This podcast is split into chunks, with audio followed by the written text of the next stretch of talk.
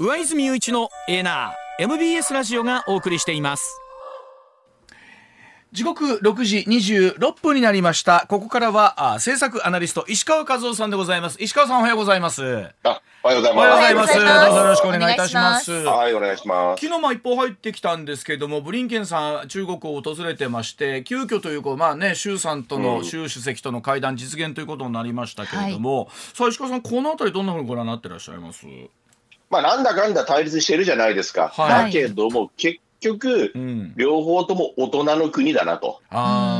やっぱり手を結ぶところは結んでいきましょうみたいなことを継続するっていうのを両国および世界に見せたということだと思います。うんまあ、結局そこがバチバチやっても何のメリットもないし、うんってことでしょうしね。そうそう。うんそうそう、やっぱりね、経済、やっぱり支えてるのは米中ですからね。うんこれがやっぱり、だから大人なんですよ。あのなんでしょうおさおそらくお互い立場上ファイティングポーズはなんとなく見せておきながらなんですけど、深いところで握手してないことにはどうしようもないみたいなところあるんでしょうね。そうそう、ん。左手で、へへ左手で握手、うん。ゆるく握手してるけど、右手でぶん殴り合うみたいな。でもかといってお互い立場上ねなんかニコニコしながら喋るという和平でもないですもんね。ねそれはだけどね、本当にニコニコできないと思うんですよね。ああそれはリアルあやっぱりねうん。ええやっぱりね、政治家といえども、はい。そう気持ちって出るじゃないですか。はい。それは、はい。その自分の気持ちもさることながら、うん。やっぱり自分の後ろにいる国民に対してどう見せるかですよね。なるほど。うん。そうでしょうね。はい。まあ、特にやっぱりアメリカで見てみると共和党から見るとですよ何、うん。あの普通に一トンねんみたいなところもあったりするでしょうから、うん。共和党支持者の方からするとね、うんそのあたりもあるでしょうから。うんだけどやっぱりそんなね、あの日本とアメリカみたいなあんなニコニコニコニコ全然ないじゃないですか。うんはい雰囲気がね。全然それはや、違いますよね。うん、うんそれはやっぱりね、やっぱり代表者なんですよ、二えー人とも。そうでしょうね。まあ、はいそのあたりまあ、どうでしょうね。あの、一触即発という感じは、ではないという、え今、石川さんおっしゃったところで、ええ世界に見せつけると。はいうん。そうです。うんいや、実際ね、実際ね、本当に喧嘩してると思いますよ、経済では。はいはい。まあ、そうでしょうね。はい完全にデカップリング進んでますもんね。うん。だけどね、それはロシア、ウクライナみたいにはならないですよ。ああーあそこまで行ったらもうどうしようもないからと。なるほど、ええわかりました。はいではそんな中で暑い日が続きそうですが、こちらでございます。さあ、上がる気温、値上げが続く電気代、これから我々の光熱費はどうなっていくのかというお話でございます。さあ、東京電力、東北電力など大手7電力、6月1日から家庭向けの規制料金値上げをいたしました。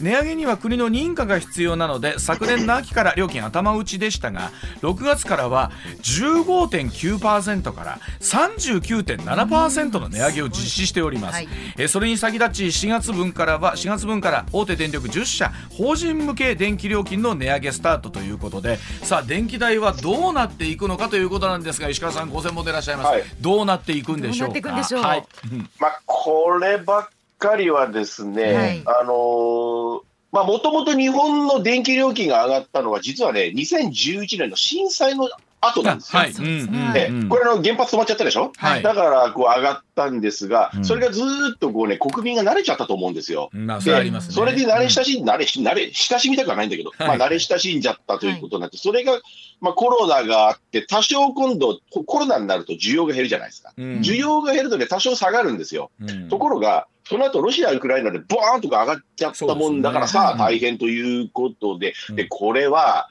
今回の値上げというか、このコストのアップっていうのは、やっぱりね、ロシア・ウクライナ戦争によるんですよね。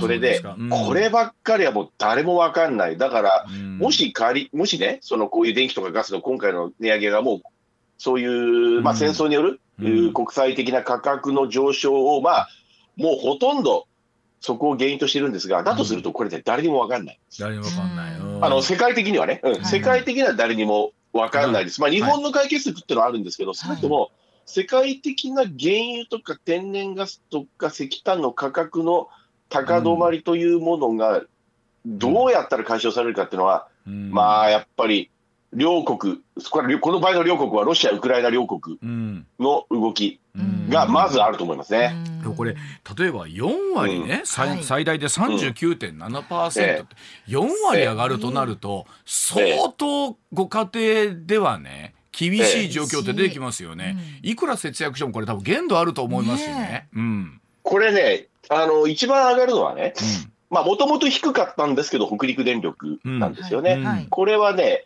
えー、4月、5月はね、4600円ぐらいだったんですよ。はい。それが6月になると6800円ぐらいになります。へーつまり2200円から300円ぐらい上がる。ただ、北陸の場合は、今まで安かったから、今、その反動で上がったというのはありますが、はい大体他の大手7社の値上げのうん毎月の割合というのは大体そのぐらいですよ。ああそれ2000ぐ円らいですかちょっと超えるぐらい。うんうん、そのぐらい。これ我々ね関西圏に住んでると、やっぱりこう関西電力さん管内とかっていうと、まあ一つちょっと他地域より比較的抑えられてる、この辺りってのは実際本当にそうなんですかねやっぱり。えうん。あのね、大手10社のうち、関西と九州と中部は今回値上げ申請しておりますよねでですね。まさにね、あの、MBS のその本拠地である大阪・関西電力エリアっていうのは、うんはい。えー今、日本でうん。九州とともに最も低い電気料金の地域なんです。ああそうなんですね。うん。はい、これは理由は簡単でして、うんうん。やっぱりあの、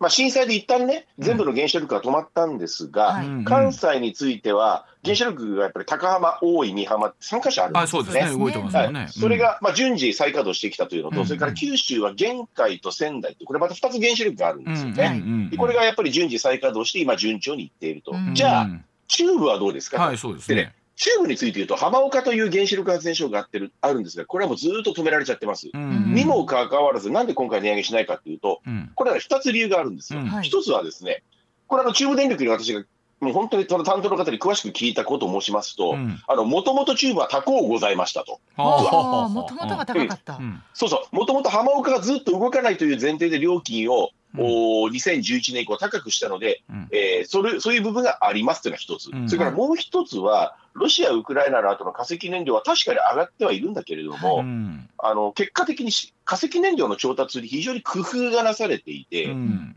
そんなにその値上げ申請するに至るほどの痛手ではないということをおっしゃいましたね。ん。うん。うん。なるほど。で、まあうんそその電力各社さん、なんとかこう上げないようにという中でね、今、ニュースでもあったんですけど、例えば事業用の電気で、まあ、カルテル結んだみたいなところがあっうん。て、まあ、今回、経産省からとありましたけど、このあたりっていうのはどういうふうに見てればいいですか、このニュースに関して言うと。まあ、うん。カルテルというか、もともと独占体だったじゃないですか。うん。もともと独占事業体だったので、その名残ということで、うん。あのカルテルというふうに言われてるんですから、私、これ、まあ、私、もともとその経産省、資源エネルギー庁にいて、電力行政も随分やらせていただきまして、その後もいろんなその情報とか、うん。えーそういったものを、えまあ、これ、電力だけじゃありません、エネルギー関係、いろいろね、うん。あのずっと今までもやってるんですけれども、私が思うに、そのカルテルというものがあったかどうかっていうのは、これはまあそのうち判定されると思うんですけれども、うんうんあのそれによって料金が高止まったっていうのは、まあ、およそ考えられない。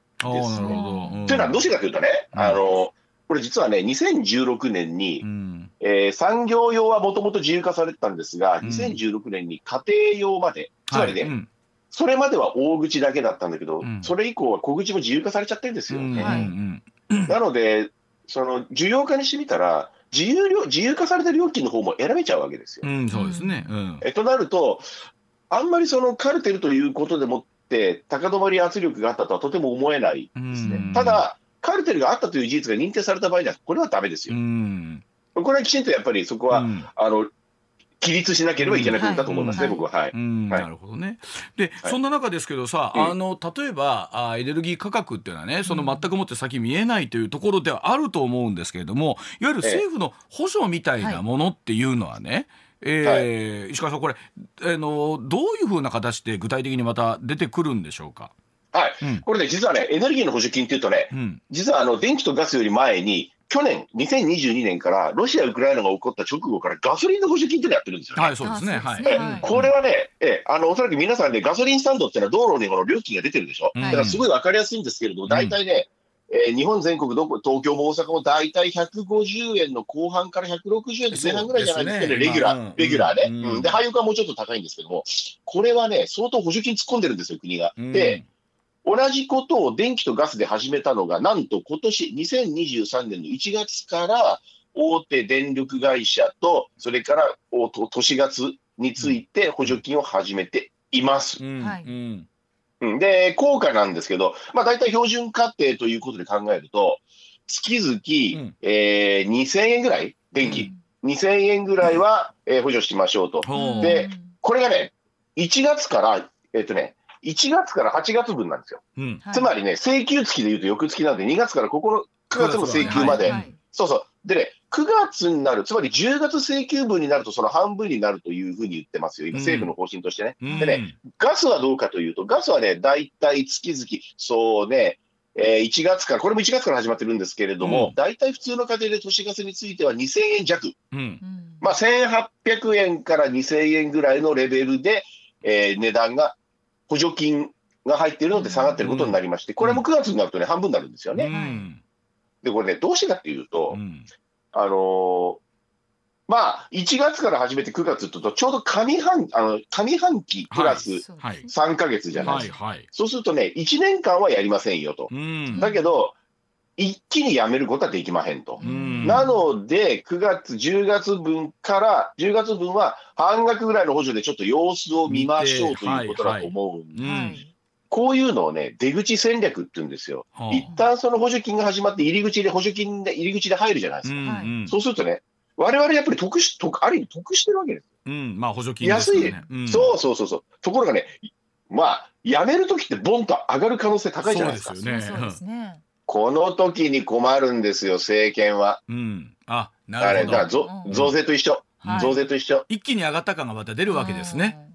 そうするとね、ほら、やっぱり政治は文句言われるじゃないですか。うんうん支持率が上がってる。ぜまあ、うん上がることはないと思うけど、支うんまあ持率が下がってるまあっていうことでね。ますようんね。うんそうそう、そうするとね、こういう補助金をやった時の出口戦略ってものすごく重要で、うん僕が思うに、まあ、は8月、9月ぐらいに様子を見て、うんもしこのまま続くんであれば、うんあの国際的なその化石燃料の価格の高いのが続くと、うん補助金は続けないとしょうがないと思いますよつ。まり延長するという形になるわけですかね。うん、やっぱりねうん、これあの家庭も、家庭も中小企業もそうだけど、まあ大企業もそうですけど、うんそんなにコストが高かったらやってらんないですからね。まあでもそうですよ。すよね。あのなんていうんですかねあのね別に必要以上にガンガンね、はい。エアコンをつけようとはこう、うん。なんか思わないんですけど、思ってないですただこううん。なんで暑い日続くとね。そう。やっぱり体のことも含めて、うん。まあ暑い寒いも含めてそうですけど、つけてたいですもんね。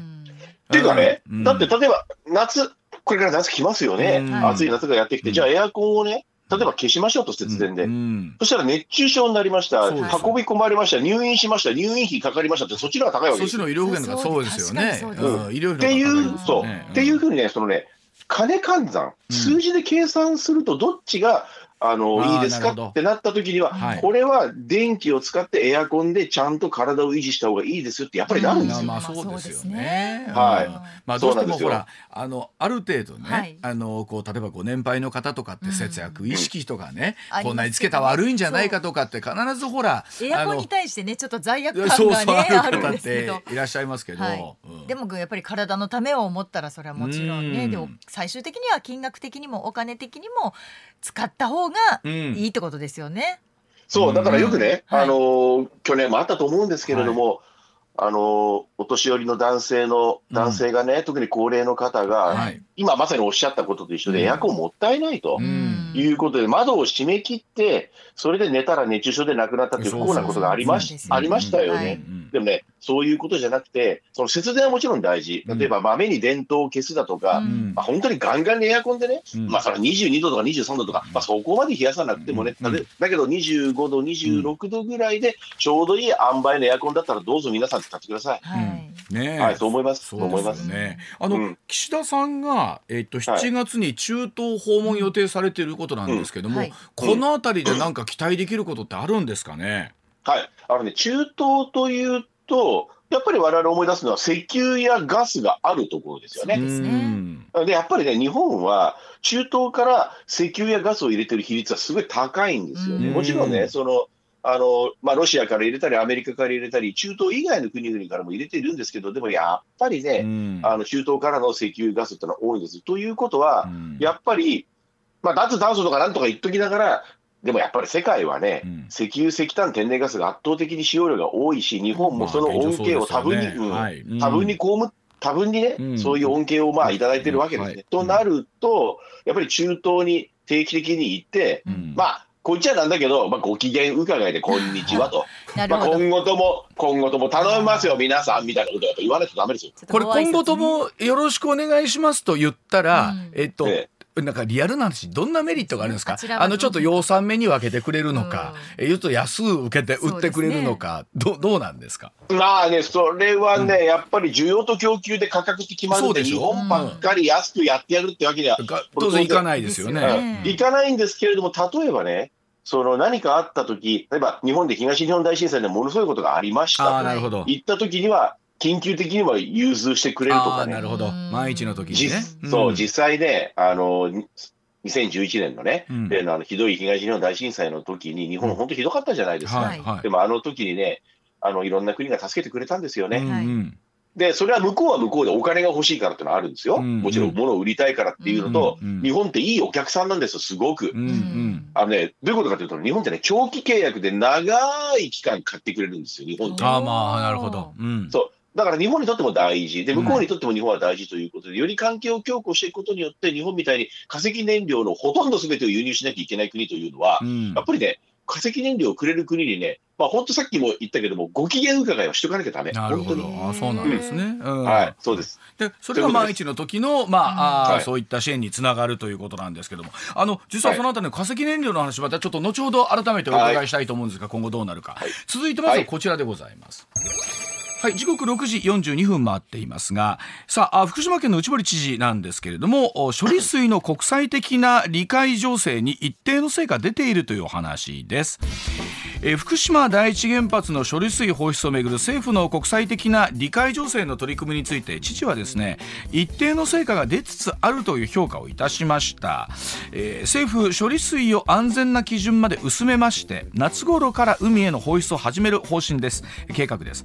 処理水に対する国際的な理解情勢に向けて韓国から専門家らによる視察団を受け入れるなどの取り組みを進めています佐知事は19日の会見で世界各国で処理水への受け止め方が異なってきているとした上で正確なあ情報発信を政府として取り組んでいただき一定の成果が出つつあるということなんですけれどもさあいよいよこの放出なんですけれども、えー夏頃ですか石川さん。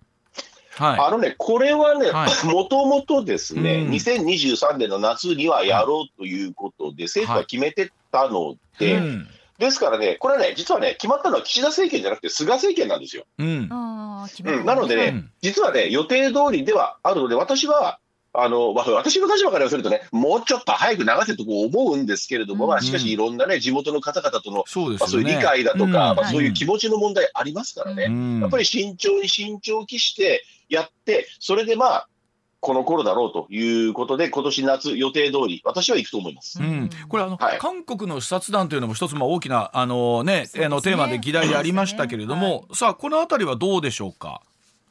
うん。あのね、これね、あの韓国はね、うん。それまで、あの前のムン・ジェイン政権の時はね、うん。もう文句たらったらだったんですよ。そうですよね。やめろと、はいこんなもの、うん。冗談じゃねえっつって、うん。この韓国の政治もマスコミもみんなで日本を総攻撃してたんですようん。ね。うんまあ、この件についても。うん。で、ただ、今のユンさんになってからもううん。ガラリと変わりましたね。うん。うん、やっぱりね、あの日本に対してどうかっていうのは、これ、やっぱりあの国は大統領制の国ですからね、はい。大統領が変わるとやっぱり変わるんですよね。うん。そうするとね、これ僕はすごいなと思ったのはね、うん。あれ、大統領、つまり政治が変わった、それに、それと同時にね、マスコミも変わったんですよね。ああなるほど。はい。はあ。うん、あのね、うん。それまでダメダメと言ってたのが、うん。なんとなく、いやいやいやいや、やっぱりこれは科学的にはいいんだというふうな、韓国側の、うん。まあ、日本からするとまともな論調をどんどんどんどん載せ出したんですよ。うんうんで、そういう中で視察団が来たということは、日本はその、もともと視察に来ることは拒んでたんですよ。冗談じゃねえと。うん大丈夫なんだと、その国際的な IAEA っていう機関があるあそうですね。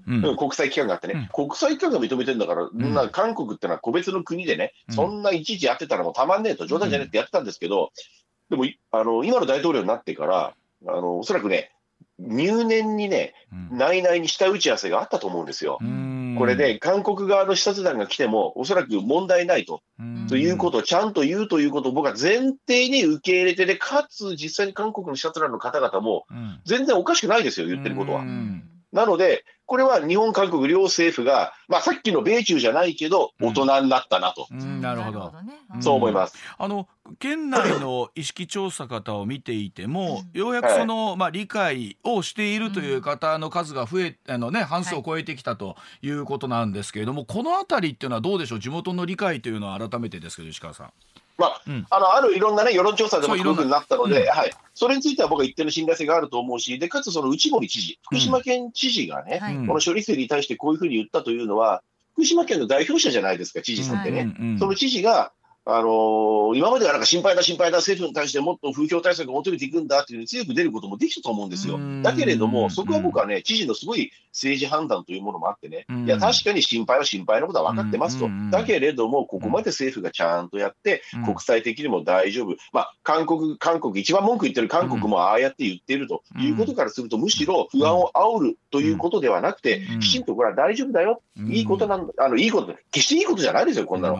だけどもうんでも大丈夫だ、問題ないよということをちゃんと言うことによって、政治的に言うことによって、うんえー県民の皆さん、あるいは外国の皆さん、安心してください、うん大丈夫ですよっていうう、んこの僕は、それを福島県の代表として言ったというのは大きなことだと思いますよ。まあ本当あのね常にこう地元の理解と二人三脚で進みながら、うんということになるんでしょうけれどもね。はい。そうですそうですはい。はい。では続いて6時47分続いてこちらでございます。さあヨーロッパの石油大手が化石燃料へ回帰してるんでしょうか、さあ脱炭素の動きはどうなってるんでしょうか？さあヨーロッパの石油メジャーが化石燃料へ回帰する姿勢というのを少し明らかにしています、えーイギリスのシェルは2030年まで液化天然ガス LNG の増量や増産や石油生産量を維持する方針を発表しました。化石燃料の世界需要が旺盛なためということなんですがこの脱炭素社会によっては逆風となりそうですよね。1月に就任した新しい CEO は投資家説明会でシェルが強みを持つ天然ガス事業に資金を振り向けるなどと話をしました、はい。シェルはカナダなど各地で LNG プラントを建設しましてえー30年までに生産能力を1100万トン増やす方針でこれ世界の最大の輸入国である日本の需要のおよそ15%に相当する量です。さあアメリカあメジャーに比べて脱炭素に積極的と言われていたヨーロッパ一体今後どうなっていくんでしょうか、さああの石川さん我々、はい。ヨーロッパというと欧州というと脱炭素の動きに一番積極的というイメージなんですけどね。これが変わってきたと見ていいんですか、まあ、大体ね、あの国、あのヨーロッパの人たちっていうのはね、自分たちでスタンダード勝手に決めて世界に流行らせる上手な人たちなんですよ。でね、まあ確かに、うん。はい、でねこれね、あの事実関係だけ言いますとね、はい。確かにね、脱炭素、つまり化石燃料ね、はい。まあ、化石燃料というと石炭、石油、天然ガスのこの3つがあるんですけど、これの生産量、採掘量を本当に減らした時期があって、うん。これはね、今から6、7年前。ですから、西暦でいうと2015とか16とか、うん。そのあたりから本当に、のそういうメジャーと言われるね、はい。大きな会社は減らし始めたんですよ。うんうん。それで、まあ、再生エネルギーがいるんだみたいな感じで、まあ、再生エネルギーをやるんだというのは、それはいいんです、別に。はい。はい。それは私はいいと思うんですよ、エネルギー開発は。うん。だけれども、本当に化石燃料の投資を減らして、さあ、これからはそっちもう化石燃料じゃないみたいなことをやり始めたんですけど、だけどまあ、それが持たなくなったっていうことが分かったっていうことでしょうね。うーん。あのなの,、うん。うん。なので、はい。まあ、確かに回帰というか、私は回帰というよりも、うん。あのまともになったというか、冷静になってきましたねっていうふうに見てます、うん。あのそれこそ例えば2030年一気にねもう電気自動車以外作っちゃダメだっていうところからですね少しヨーロッパ方針転換してとは一方で例えばトヨタの株主総会で今回もあったんですけれどもえーそうするんだったらそうするでえーなんだろうトヨタの社長会長に対して不信任だというような話がねはい。えーしようなんて話もあったりしますけれども実際これどうなっていくんですか？その車ということで見ていくと。あのね、車の生産について、本当にね、うん。あの一時期、僕、これヨーロッパの人たちは、まあ、頭大丈夫かなと思ったんですよ。うん。一気にあんなガソリン車があって、それをね、うん。全部 EV にして、そうですね、まあ、確かに2030年、2035とか、ずいぶん先の話を言ってましたけれども、でもやっぱり気持ち的に言うとね、それだと労働者をはじめとして、そこで暮らしてる人がたくさんいる中で、うんみんながみんな全部ガソリン車やめるとか言ったら、それ不安になりますよね。そうですよね。うんうん、だからそれその、まずそのそういう不安というものはどんどんどんどん増幅していったっていうのはあると思いますよ、うん。社会全体として。それとね、現実問題として、うん。現実問題として、そんな簡単に変えられないですね。うん、なんかあのうん。すごい試算ではアメリカとかでね電気スタンドだけを作ろうと思ったら今後賄う分毎日400箇所ぐらいずつ作っていかないと間に合わないとかっていう データを例えばトヨタさんは独自でこういろんなデータで調べたってのありましたけれども、はい。うん。だから、そういう現実的にやっぱりこう、言葉で言うのは簡単じゃないですか。なんかほら、うんいや、それこそ節電と一緒よ。節電して皆さん、もう停電それなりましょうって、口で言うのは簡単だけど、じゃあ夏の暑い日にやってみろ、それっていう話ですよね。まあなので、うんそういう現実を考えると、今言ったように、例えば電気スタンドを何一日何箇所もやらなきゃいけないとかなんとかっていうのは、もうこれ、現実的に不可能なんですよ。うんとなるとう、んそういう本当にあまり夢みたいなことばっかり言ってちゃいかんよというトヨタみたいなところに対して、うん。夢を見て、それを流行らそうとしている人たちから見たら、うん。鬱陶しいですよね。うん。トヨタ鬱陶しいですよね。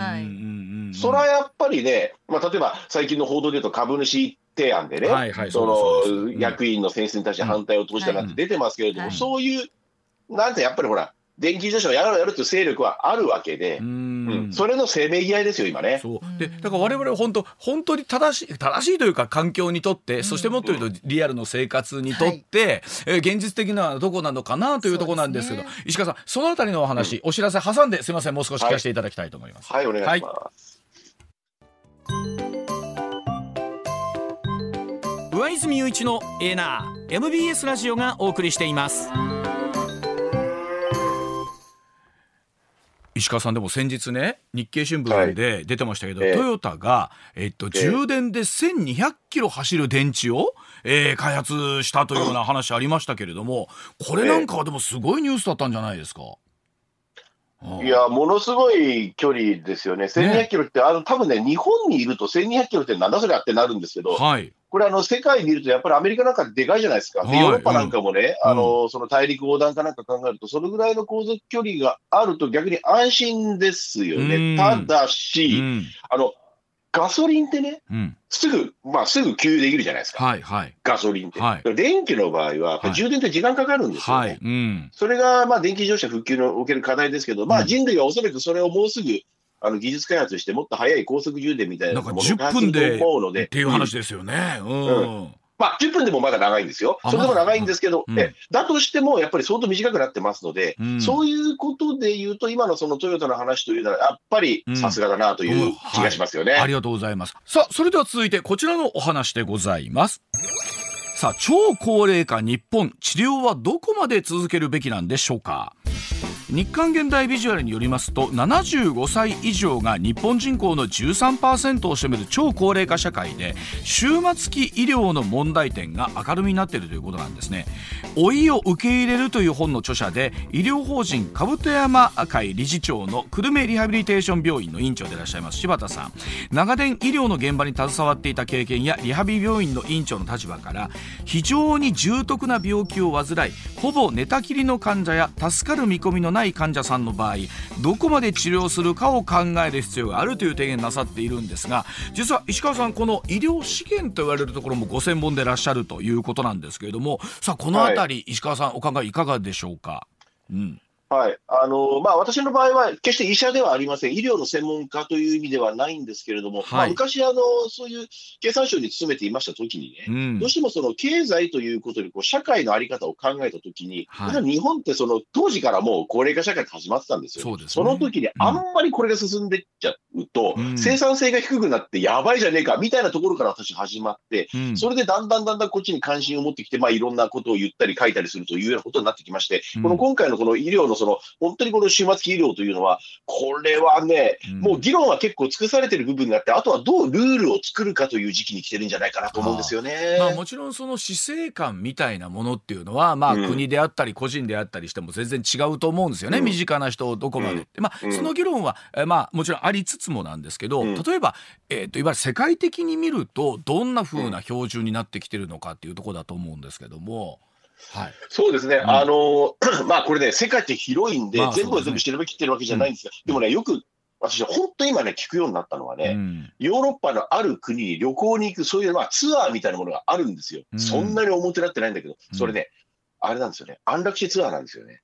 あーえーあ本当ね、言い方、本当ね、うん。言い方非常に気をつけなきゃいけないんですけど、はいね。結局、実態的にそういうものがあると、つまり日本だとそれができませんと、うん。もう辛くて辛くてしょうがないので、ただ外国に行ったらそれがあのできる、そういうルールの国があるということで、だから私は思うに、うん。あの自分の身内とかねうん、近しい人とか見ててそうなんです、あるいは自分がそうなった時にどういうふうに子どもたちにしてもらいたいかということを考えた時に、うん。私はあの本当にその辛い終末期とか、うんそういったものに関しては、うん。その患者本人そのものの意思と、それから家族の意思ですよね。うん。どこまで費用をかけることができますか、うん。その家計の状態はどうですか、そういったことを選択肢をたくさん広げて、うん。そのどれを選ぶかという、どれを選ぶかというルールを早く作ってほしいですよね。うん。今日本ではどうでしょう？そのあたりのルールっていうのはどんどん整備でいうとどうどうなってますかえーっとね、これはいわゆる以前出た尊厳死法みたいなね、うん。そういう話ってのは、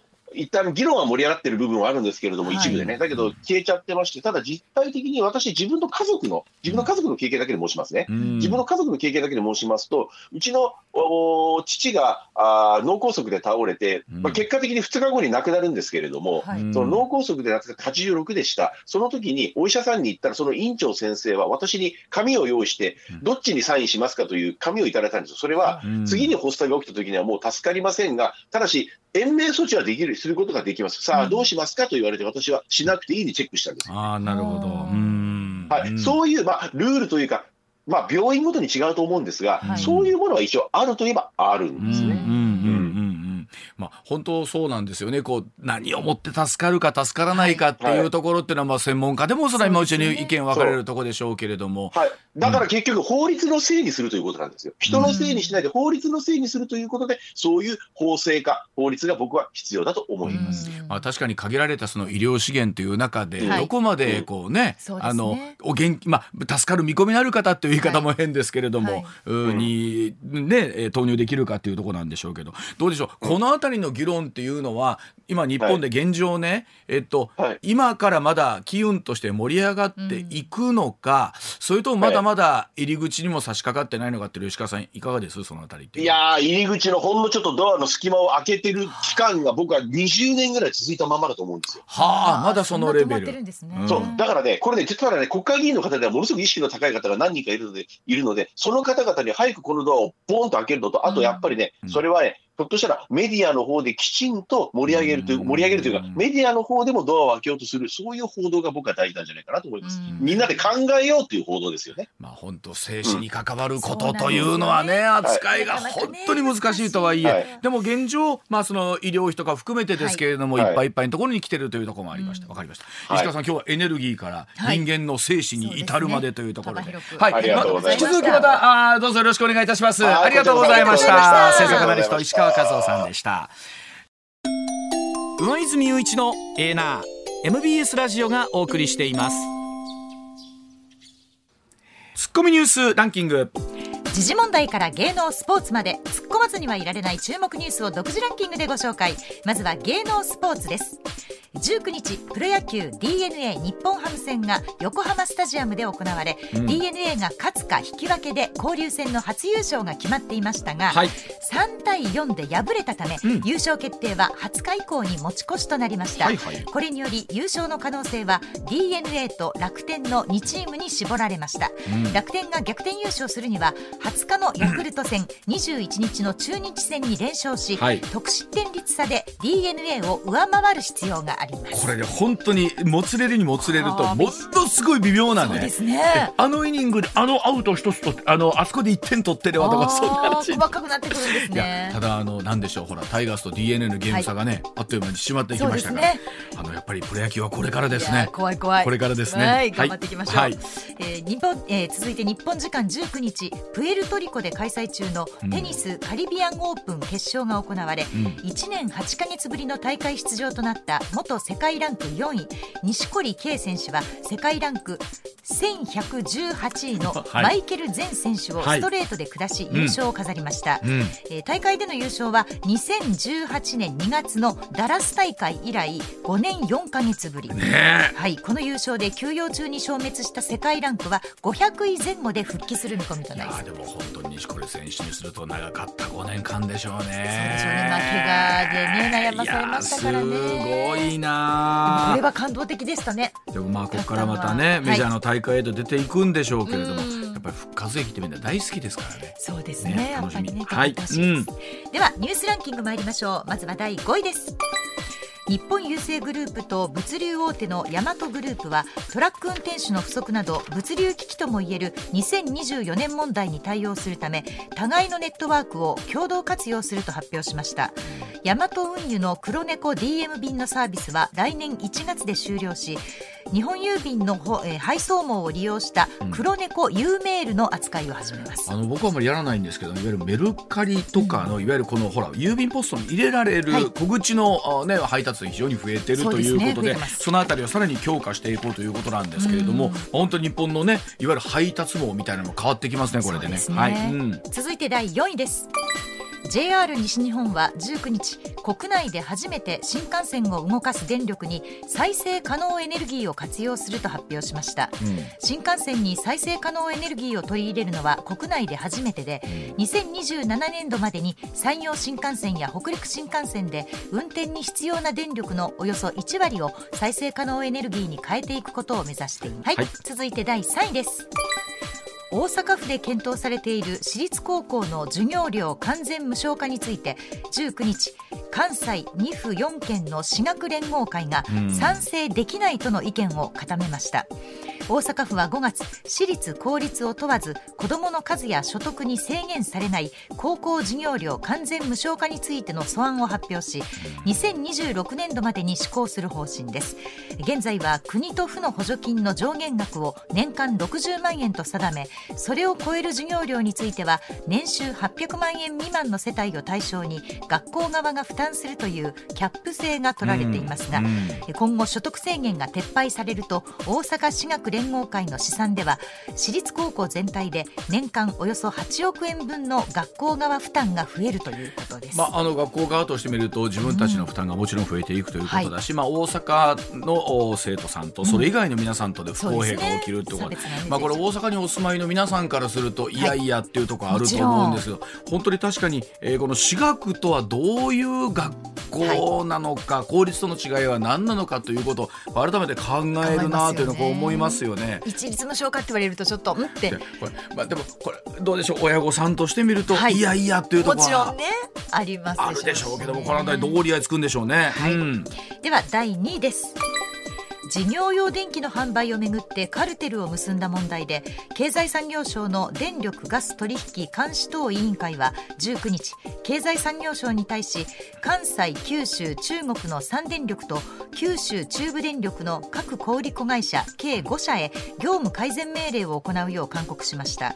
勧告を踏まえ経産省は6月中にも改善命令を出す方針で今後業務改善命令が出された場合、各社は再発防止策をまとめその進捗などについて報告が求められることになります、はい。はい。では第1位です中国を訪れているアメリカのブリンケン国務長官が中国の習近平国家主席と北京でおよそ30分にわたり会談しました。アメリカの国務長官と中国国家主席の会談は2018年以来で両氏の会談により国交樹立以来最悪とも言われる両国関係を回復基調に戻し首脳を含むハイレベルの意思疎通の継続が実現するかどうかが焦点となります。まあ、急遽このね習主席との会談が実現するということで夕方一報流れたんですけれども、あのね、えー映像を見てますと、まあ当然習主席は立場上ということになるんでしょう。が上座になって、ねブリンケン長官がまあね、はい。下座にということになるんですけど、はい。この辺りでも立場が違うぞっていうところをねこう見せつけたというところがあるんですがそうですね。さあ実務としてこの両国はどうなっていくのかなかなか話だけをこう見てると厳しい状況であること変わりないなというところなんですけれどもね。そう思い。アメリカでも近くというお話ありますから、はい。さあこの辺りどこまで歩み寄るんでしょうね。